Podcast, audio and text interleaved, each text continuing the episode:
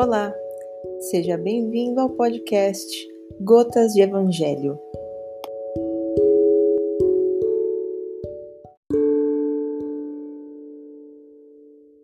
Vamos então à leitura da primeira parte do capítulo 7. Bem-aventurados os pobres de espírito. O que é preciso entender por pobres de espírito? Todo aquele que se eleva será rebaixado mistérios ocultos aos sábios e aos prudentes, instruções dos espíritos, o orgulho e a humildade, missão do homem inteligente na terra. O que é preciso entender por pobres de espírito?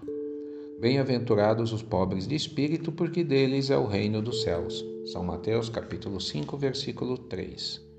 A incredulidade se divertiu com esta máxima Bem-aventurados os pobres de espírito, como com outras coisas, sem a compreender. Por pobres de espírito, Jesus não entende os homens desprovidos de inteligência, mas os humildes. Ele disse que o reino dos céus é deles e não dos orgulhosos. Os homens de ciência e de espírito, segundo o mundo, têm geralmente tão alta consideração de si mesmos e de sua superioridade que olham as coisas divinas como indignas da sua atenção. Seus olhares, concentrados sobre sua pessoa, não podem se elevar até Deus. Essa tendência a se crer acima de tudo não os leva, senão, muito frequentemente, a negar o que, estando-lhes acima, poderia rebaixá-los e a negar mesmo a divindade. Ou, se consentem em admiti-la, contestam-lhe um de seus mais belos atributos, sua ação providencial sobre as coisas deste mundo, persuadidos de que só eles bastam para bem governá-lo. Tomando sua inteligência por medida da inteligência universal e se julgando aptos a tudo compreender, não podem crer na possibilidade daquilo que não compreendem, quando pronunciaram seu julgamento, tendo por, por inapelável. Se se recusam a admitir um mundo invisível e um poder extra-humano, não é, entretanto, porque isso esteja acima de sua capacidade, mas porque seu orgulho se revolta com a ideia de uma coisa acima da qual não podem se colocar e que os faria descer de seu pedestal. Por isso, eles não têm senão sorrisos de desdém por tudo o que não é do mundo visível e tangível eles se atribuem muito de espírito e de ciência para crerem nessas coisas, segundo eles, boas para as pessoas simples, tendo aqueles que as levam a sério por pobres de espírito. Entretanto, o que quer que digam, lhes será preciso entrar como os outros nesse mundo invisível que ridicularizam, quando seus olhos serão abertos e reconhecerão seu erro. Mas Deus, que é justo, não pode receber na mesma categoria aquele que menosprezou seu poder e aquele que se submeteu humildemente às suas leis, nem os igualar. Em dizendo que o reino dos céus é para os simples, Jesus quer dizer que ninguém é nele admitido sem a simplicidade de coração e humildade de espírito, que o ignorante que possui essas qualidades será preferido ao sábio que crê mais em si que em Deus. Em todas as circunstâncias, ele coloca a humildade no plano das virtudes que nos aproximam de Deus e orgulho entre os vícios que nos distanciam dele, e isso por uma razão muito natural, de vez que a humildade é um ato de submissão a Deus, enquanto que o orgulho é uma revolta contra ele. Mais vale, pois, para a felicidade do homem ser pobre em espírito no sentido do mundo e rico em qualidades morais. Todo aquele que se eleva será rebaixado. Nesse mesmo tempo, os discípulos se aproximaram de Jesus e lhe disseram: quem é o maior no reino dos céus? Jesus, tendo chamado uma criança, colocou-a no meio deles e lhes disse: Eu vos digo em verdade que se vós não vos converterdes e se não vos tornardes como crianças, não entrareis no reino dos céus. Todo aquele, pois, que se humilhar e se tornar pequeno como esta criança, será o maior no reino dos céus. E todo aquele que recebe em meu nome uma criança, tal como acabo de dizer, é a mim que recebe. São Mateus capítulo 18, versículos 1 a 5. Então a mãe dos filhos de Zebedeu se aproximou dele com seus dois filhos e o adorou, testemunhando-lhe que queria perguntar-lhe alguma coisa. Ele lhe disse: Que quereis? Ordenai, disse-lhe ela, que meus dois filhos que aqui estão tenham assento em vosso reino, um à vossa direita e outro à vossa esquerda. Mas Jesus lhe respondeu: Vós não sabeis o que pedis. Podeis beber o cálice que vou beber? Eles lhe disseram: Nós o podemos. Ele lhe respondeu, lhes respondeu: É verdade que bebereis o cálice que eu vou beber, mas quanto a estar sentado à minha direita ou à minha esquerda, não cabe a mim vos conceder, mas isso será para aqueles que meu Pai tenha preparado. Os outros dez apóstolos, tendo ouvido isso, encheram-se de indignação contra os dois irmãos. Jesus, tendo-os chamado para si, lhes disse: Vós sabeis que os príncipes das nações as dominam e que os grandes as tratam com império. Não deve ser o mesmo entre vós, mas aquele que quiser tornar-se o maior, seja vosso servidor, e aquele que quiser ser o primeiro dentre vós, seja vosso escravo. Como o filho do homem não veio para ser servido, mas para servir e dar sua vida pela redenção de muitos. São Mateus capítulo 20, versículos 20 a 28. Jesus entrou num dia de sábado na casa de um dos principais fariseus para ir tomar sua refeição, e aqueles que lá estavam o observaram. Então, considerando como os convidados escolhiam os primeiros lugares, ele lhes propôs esta parábola, dizendo: Quando fordes convidados para bodas, não tomeis nelas o primeiro lugar, temendo que se encontre entre os convidados uma pessoa mais considerada que vós, e que aquele que vos tiver convidado não venha vos dizer: Dai vosso lugar a este, e que então estejais diminuídos em vos dirigir com vergonha ao último lugar. Mas, quando fordes convidados, ide vos colocar no último lugar, a fim de que, quando aquele que vos tiver convidado vier, vos diga: Meu amigo, subi mais alto e então isso será um motivo de glória diante daqueles que estarão à mesa convosco. Porque todo aquele que se eleva será rebaixado, e todo aquele que se rebaixa será elevado. São Lucas capítulo 14, versículos 1 e 7 a 11. Essas máximas são a consequência do princípio de humildade que Jesus não cessa de colocar como condição essencial da felicidade prometida aos eleitos do Senhor, e que formulou por estas palavras: Bem-aventurados os pobres de espírito, porque deles é o reino dos céus.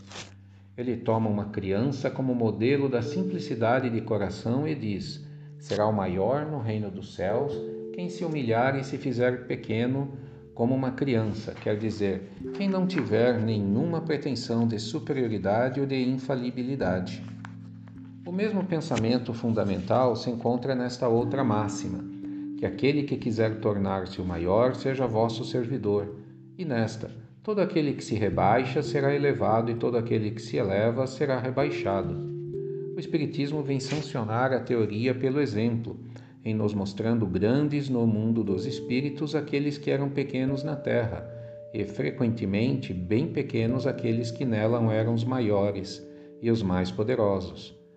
É que os primeiros levaram, em morrendo, aquilo que unicamente faz a verdadeira grandeza no céu e não se perde, as virtudes, enquanto que os outros deveram deixar o que fazia sua grandeza na terra e não se leva, a fortuna, os títulos, a glória, o nascimento. Não tendo nenhuma outra coisa, eles chegam no outro mundo desprovidos de tudo, como náufragos, que tudo perderam até suas vestes não conservaram senão o orgulho que torna sua nova posição mais humilhante, porque vêm acima deles e resplandecentes de glória aqueles que espezinharam na terra. O Espiritismo nos mostra uma outra aplicação desse princípio nas encarnações sucessivas, onde aqueles que foram os mais elevados numa existência são rebaixados à última posição numa existência seguinte, se foram dominados pelo orgulho e pela ambição não procureis, pois, o primeiro lugar na terra, nem vos colocar acima dos outros, se não quereis ser obrigados a descer. Procurai, ao contrário, o mais humilde e o mais modesto, porque Deus saberá vos dar um lugar mais elevado no céu se o merecerdes.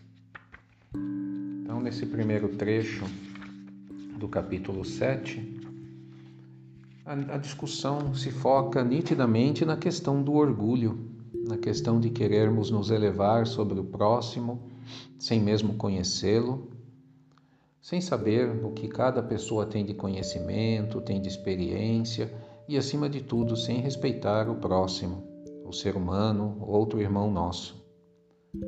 Então devemos refletir muito sobre essa questão do orgulho, sobre nos colocarmos como superiores a outros. porque não somos. E o orgulho nos cega. O orgulho é um entrave à nossa evolução. O orgulho é uma barreira que devemos contornar, que devemos vencer, que devemos destruí-la.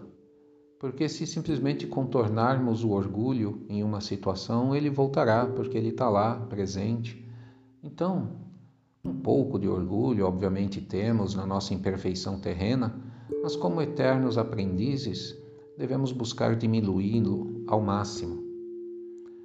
As parábolas de que, quando formos convidados para uma festa, vamos nos sentar na última posição e, quem sabe, seremos convidados a um lugar de mais destaque, sendo muito melhor do que querermos nos colocar no lugar de destaque e depois sermos rebaixados.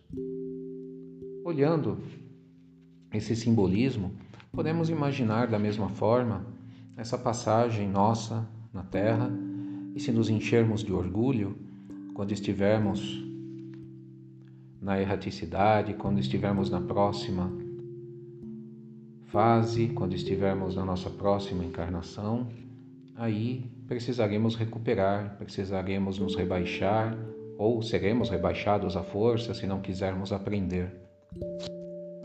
Essa é uma reflexão importante que fica e é exatamente esse aprendizado que precisamos buscar no nosso dia a dia. Então, não nos colocarmos como superiores a nada nem a ninguém, entendermos que, como eternos aprendizes, somos imperfeitos.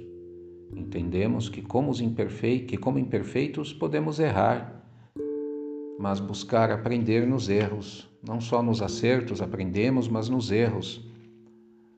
Diminuirmos nosso orgulho para entender que a vida é o tempo todo um convite ao aprendizado. A vida é o tempo todo a mais dinâmica das coisas. Não somos o mesmo que éramos ontem, nem seremos o mesmo amanhã que somos hoje, porque estamos sempre aprendendo. Se nos fecharmos com nosso orgulho, assumindo que somos donos da verdade e que não precisamos ter mais aprendizado, pararemos a nossa evolução e precisaremos refazer esse capítulo, essa matéria. Vamos elevar o pensamento ao nosso Pai, fazer uma prece de encerramento, agradecendo por essa oportunidade e que possamos colocar em prática o nosso aprendizado através de oportunidades no nosso dia a dia. Gratidão, Pai, e aos irmãos presentes sempre para nos apoiar nesse momento de reflexão. Senhor, fazei-me instrumento de vossa paz. Onde houver ódio, que eu leve o amor Onde houver ofensa, que eu leve o perdão. Onde houver discórdia, que eu leve a união. Onde houver dúvida, que eu leve a fé. Onde houver erro, que eu leve a verdade. Onde houver desespero, que eu leve a esperança. Onde houver tristeza, que eu leve a alegria.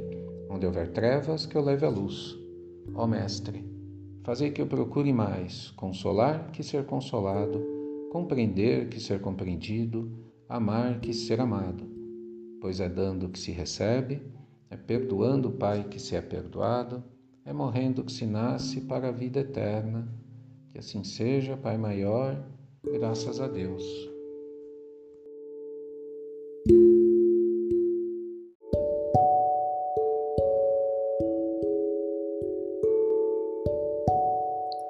Gratidão por ter compartilhado esse momento conosco. Nos vemos no próximo episódio do podcast Gotas de Evangelho.